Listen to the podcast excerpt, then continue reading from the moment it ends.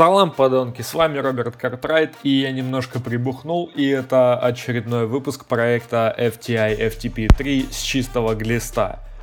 Не буду скрывать, обзор на этот фильм я хотел сделать еще в первом сезоне, который выходил в 2018 году, но, увы, в те времена это сделать не получилось, и поэтому мы перенесли это на третий сезон, поэтому ловите обзор на классический нуар, который я тщательно обосрал в первом выпуске сезона. Классический нуар, получивший две премии Оскар за лучшую операторскую работу в черно-белом фильме и лучший монтаж, но просравший Оскар в номинации «Лучший оригинальный литературный первоисточник» Фильм, в котором практически не было профессиональных актеров, а если они и были, то все дико лажали, потому что играли хуже, чем в российских ситкомах.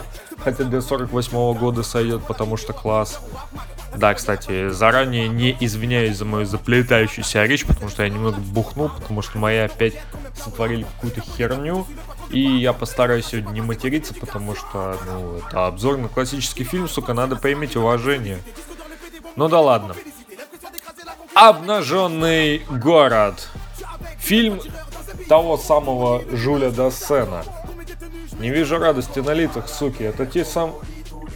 Фак, я опять, я опять запарываю все подряд, потому что я бухой, потому что мне очень тяжело записывать выпуск, потому что я бухой. Ну да ладно, насрать. Попробую все-таки сделать этот выпуск, потому что перезаписывать все это говно мне как-то западло. Отец того самого Джо Дассена, которого я обожаю слушать моя мама и которого на заднем фоне слышите вы. Да-да, это Джо Дассен, это французский шансон. Да, вы, наверное, знаете, что шансон это не та самая блатная музыка, которую записывают там Миша Круг, Бутырка, Воровайки и прочие куски говна, которых я вообще не перевариваю, кроме Бутырки, потому что они классные. У моего бати был их альбом на кассете. Да, наверное, вы малолетние ублюдки, которые все это говно слушаете, вы не знаете, что такое кассеты, вы не знаете, что они вообще существовали, и, короче, ну вот было такое дело, когда музыку издавали еще и на виниловых пластинках, да, хотя про винил вы что-нибудь там, наверное, шарите, потому что на него сейчас снова такая мода возникает. Сука, позеры сраные. В общем, раньше все выпускали на виниле, на кассетах, на магнитных лентах. Ну, собственно, кассета это такая эволюция магнитных лент, но все равно говно, потому что качество записи в большинстве случаев абсолютно ублюдское. Ну да ладно. В общем, у моего бати был их третий альбом на кассете, и я как-то его послушал, и мне в душу дико запала песня под названием «Шарик». Я вот обожаю ее слушать до сих пор, но с сутью выпуска это никак не связано, как, собственно, французский шансон не связан с российским шансоном. Потому что российский шансон это просто пережиток тюремного прошлого большинства авторов. Да, вы, наверное, знаете, что Михаил Круг, которого считают легендой, никогда не сидел в тюрьме и, собственно, является таким же выпендрежником, как все те, кто понтуется своим богатством среди рэперов. Ну, вы знаете, такие школьники, которые открыли для себя дешевые микрофоны с Алиэкспресса и несут херню в микрофон, потому что это окупается и потому что они смогут купить рекламу на паблике fastfoodmusic.com, сука.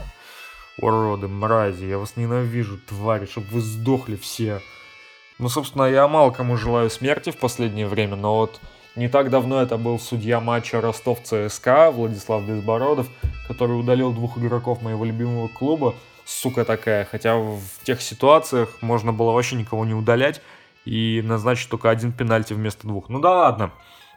Я опять отвлекаюсь, поэтому давайте перейдем к сути фильма «Обнаженный город». Он был снят в 1948 году, ну, по крайней мере, выпущен в 1948 году, был поставлен режиссером Жюлем Дассеном, отцом того самого Джо Дассена, получил две премии «Оскар», и в 2007 году был внесен в Национальный реестр фильмов по ходатайству библиотеки Конгресса. Это та самая исследовательская библиотека, которая официально обслуживает Конгресс США и является Национальной библиотекой США.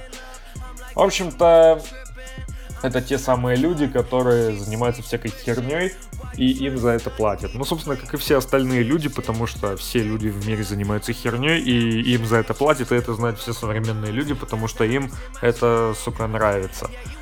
Так, ну что тут сказать, оператор такой-то, композиторы такие-то, хотя композитор тут все достаточно условно, потому что музыки в фильме звучит, ну, практически нет. Фильме практически не звучит какая-то оригинальная музыка, а звучит только то стоковое дерьмо, которое обычно используется во всяких говнофильмах. Типа вот такая вот напряженная музычка или какое-то более спокойное дерьмо, чтобы э, разбавить повествование. Но, в принципе, все равно это достаточно тупо, потому что сюжет фильма вот ни разу не цепляет. Знаете, в 2011 году вышла видеоигра LA Noir, которая описывает события, происходившие, возможно, в Лос-Анджелесе 47 года. Но там еще вот такой вот ветеран войны, Коул Фелпс, главный герой, он, сука, классный, и он в конце умирает, да, это, наверное, спойлер, но игра вышла 8 лет назад, так что насрать. По всем спойлерам срок давности истек. Короче, эмбарго спало, можно и сливать. В общем, вот там была, по-моему, загружаемая в качестве дополнения глава под названием «Обнаженный город». И там многое было похоже на то, что происходит в фильме. В частности, завязка. Вот в фильме молодая модель Джин Декстер оглушена неизвестными и утоплена в собственной ванне. И в конце концов догадываются, что убийц на самом деле было двое. Хотя об этом говорят в самом начале фильма. Я не знаю, вы что, начало фильма не посмотрели, товарищ полицейский? Что за говно? Почему только к середине фильма об этом, сука, догадываетесь? На самом деле я угораю, потому что, ну это же логично. Почему они догадались только к середине фильма? Потому что тупые, сука, американцы, мать вашу. Дебилы, мать вашу. Так. Ну, вообще, давайте посмотрим, какова была завязка... Фак.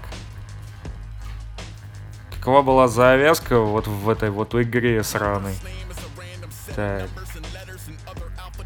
А, гражданин, вы только что зашли в мой сраный прямой эфир. Как вы относитесь к тому, что в игре LA Noir в дополнении «Обнаженный город» все начисто сперли из вот этого вот фильма, который я только что смотрел.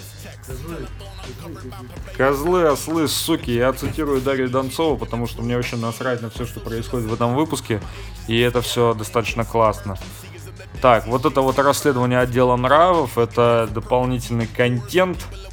И здесь имя персонажа вообще поменяли капитально. В фильме была Джин Декстер, в игре Джулия Рэндалл. Ну, короче, вот байт очевидный. Вот даже буква Джей совпадает по полной программе.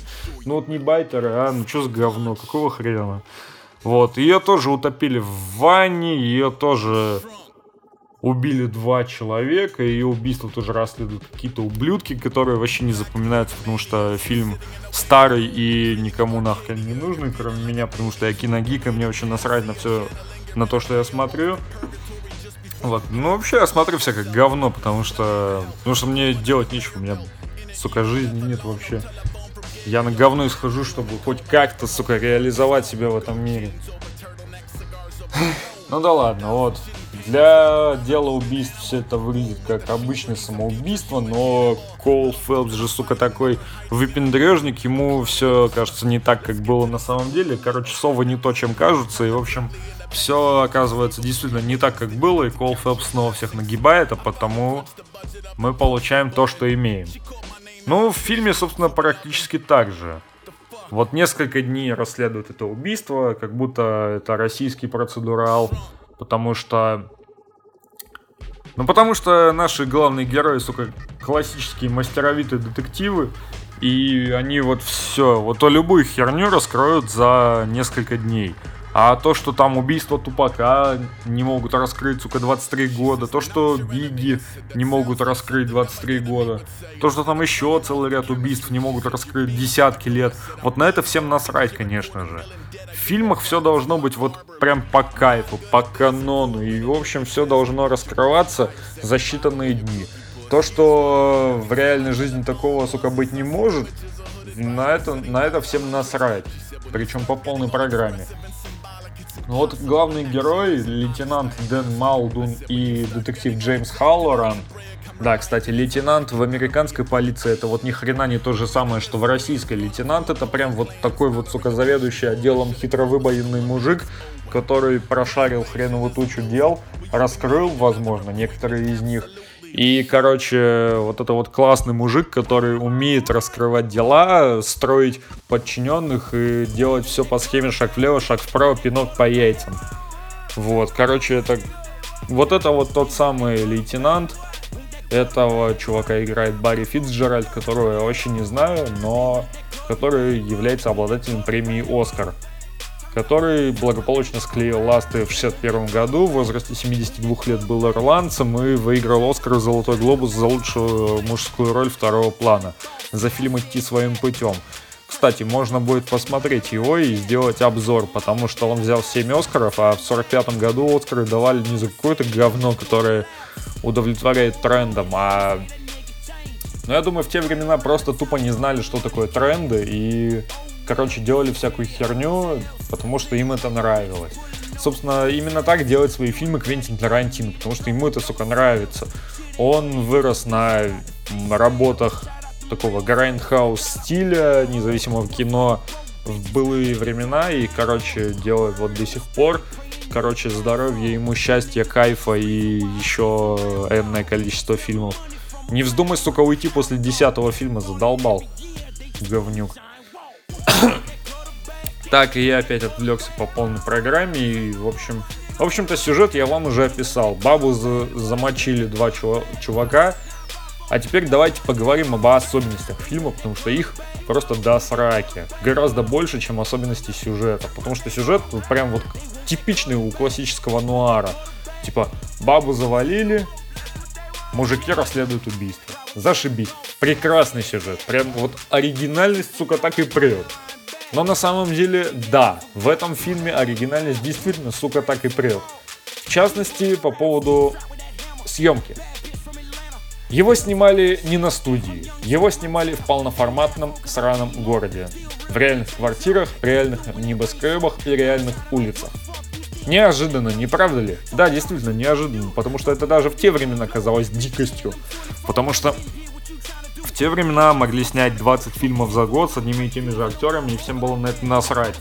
Но вот режиссер, этот Джуль Дассен, продюсер Марк Хеллингер, который, кстати, является таким вот закадровым голосом. Да, вот такое вот псевдодокументальное повествование. По сути, все это выглядит так, как будто показывается преступление в стиле True Crime. Ну, знаете, такой сериал детективы или следствие вели. Короче, вот этот вот сраный закадровый голос все это говно поясняет.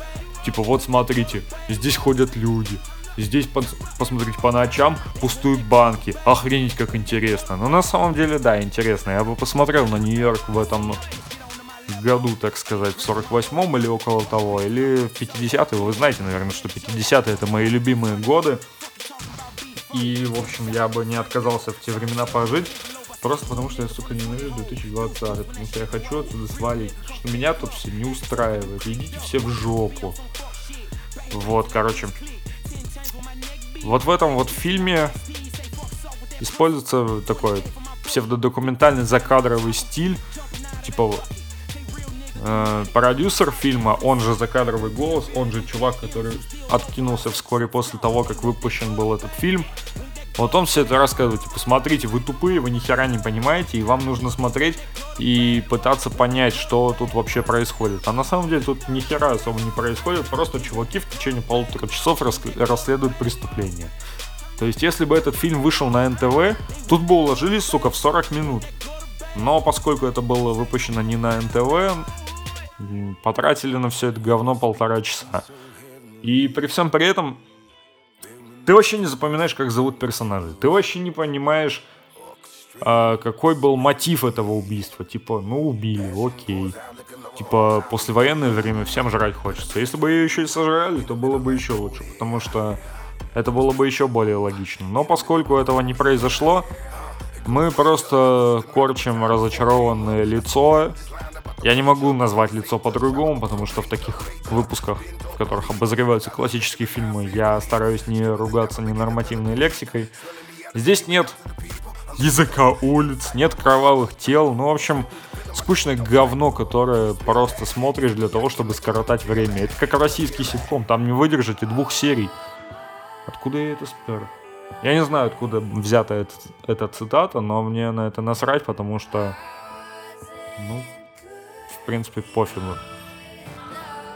Вот. Но главный герой расследует преступление, главный герой демонстрирует свою частную жизнь. В частности, молодой детектив 26 лет э, живет с бабой, и она иногда капает ему на мозги. Ну, в принципе, как и в любом другом фильме, в любых других семейных отношениях. И это сделано настолько убого, настолько филлерно, что ты вообще не запоминаешь. Ты даже не, не стараешься запоминать. Тебе настолько наплевать на все, что ты просто пытаешься додумать, когда же мне покажут убийцу. Я не хочу думать, я не хочу напрягать свой крошечный мозг. Ну, знаете, я так думал, по крайней мере. По типу, это скучно говно, я не хочу это смотреть. Я хочу, чтобы мне просто показали убийцу, чтобы мне показали впечатляющую сцену, где его ловят, либо просто убивают. Кстати, вот финальная сцена мне понравилась. Вот это вот действительно круто. И это одна из двух сцен, которая мне реально зашла. А вторая сцена это где один из чуваков, замочивших э, ну вот эту вот бабу Джин Декстер убивает другого, потому что тот набухался прям вот на пристани и такой, сука, я ничего не хочу, мне, мне все в жопу нахер это надо. Я, короче, вот, сука, я буду бухать, и мне вот будет по кайфу. И тот другой, который в итоге оказывается главным козлом, вот он просто берет и скидывает его нахер в реку. Типа, иди ты в жопу, чувак, я не хочу тебя видеть. Ты меня задрал уже, сука. Я хочу просто вот кайфовать и жить, пока меня не убьют. Ну, вообще каждый хочет жить, пока его не убьют. Хотя вот нет, наверное, не каждый хочет жить, пока его не убьют. Некоторые хотят жить, пока их убивают, а некоторые не хотят жить, пока их убьют. Вот вы знаете, я такой вот поехавший человек, сначала говорю, а потом мне что-то в голову приходит. Потому что я все записываю с первого дубля, и мне, сука, вообще скучно. В общем, что тут сказать? Да, я знаю, что это самый дерьмовый выпуск из всех, которые вы когда-либо слышали. Это даже хуже того выпуска, где надрался еще сильнее и матерился без остановки 10,5 минут. Что можно отметить в этом фильме? Оригинальная операторская работа. Да, действительно. Натурные съемки, все дерьмо по типу съемок в реальных квартирах, на реальных улицах с реальными простыми людьми, которым вообще на все насрать, и которые чисто по кайфу такие, о, сука, мы в фильме засветимся, охренеть можно. А второе, это вот концовочка. Потому что концовочка была классной, да. Ну, для 48 -го года так точно. С расцветом визуальных эффектов, ну вот это кажется достаточно ублюдским потому что все такое простенькое. Да и вообще все старые олдовые фильмы кажутся достаточно простенькими и ублюдскими. А с учетом того, что фильм был включен в зал славы Конгресса и в 2018 году был выбран для показа на Венецианском кинофестивале как классическая лента,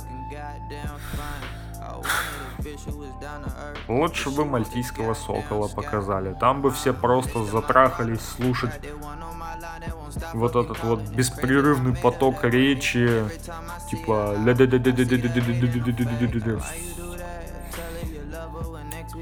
и вообще, я не понимаю, за что фильму дали премию Оскар за лучший монтаж. Что, на, на остальных фильмах, типа, в остальных фильмах монтаж был еще хуже? Ну да ладно. Самое смешное, что этот фильм послужил адаптацией для не только эпизода из LA Noir, но еще и для телесериала. Да, друзья мои, вышел в 50-е годы телесериал «Обнаженный город» с 58 по 59 годы и с 60 по 63 выходил. 4 сезона, 138 серий, 39 из них по полчаса и 99 по часу. И я думаю, что он как раз таки был получше, чем полнометражная лента. И стоит отметить, что фильм закончился просто гениальной фразой. В обнаженном городе около 8 миллионов историй. Это была одна из них. Такой же си- фразой заканчивался практически каждый, или, наверное, каждый эпизод сериала «Обнаженный город», но, собственно, я его не смотрел, потому и не знаю, я просто вам с Википедии все это говно читаю, потому что все было настолько непримечательно, что я стараюсь читать хоть что-то, чтобы забить хронометраж по полной программе. О, 62-63 годах в сериале «Обнаженный город» была тема в аранжировке Нельсона Ридла. Для тех, кто в танке, это тот самый мужик, который сделал просто гениальные альбомы для Фрэнка Синатора.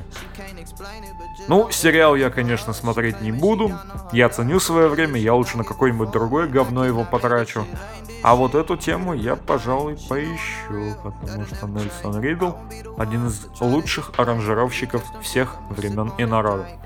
Ну что ж, я выговорил все свое время, с вас по пятихаточке с каждого. да, кстати, у меня тут есть план на некоторую тематическую серию выпусков, но выйдет она хер знает когда. Anyway, anyway, anyway, это был третий из запланированных на 1 апреля эпизодов. Нет, это, это не был мат, это не был мат, это было просто вот такой вот завуалированный эпизодов, потому что класс. Ну да ладно, похеру. На этом, пожалуй, все. Выпуск был говном. С вами был Роберт Картрайт и шоу FTI FTP 3 с чистого глиста. До новой встречи. А она будет уже через пару дней. Стоп, снято.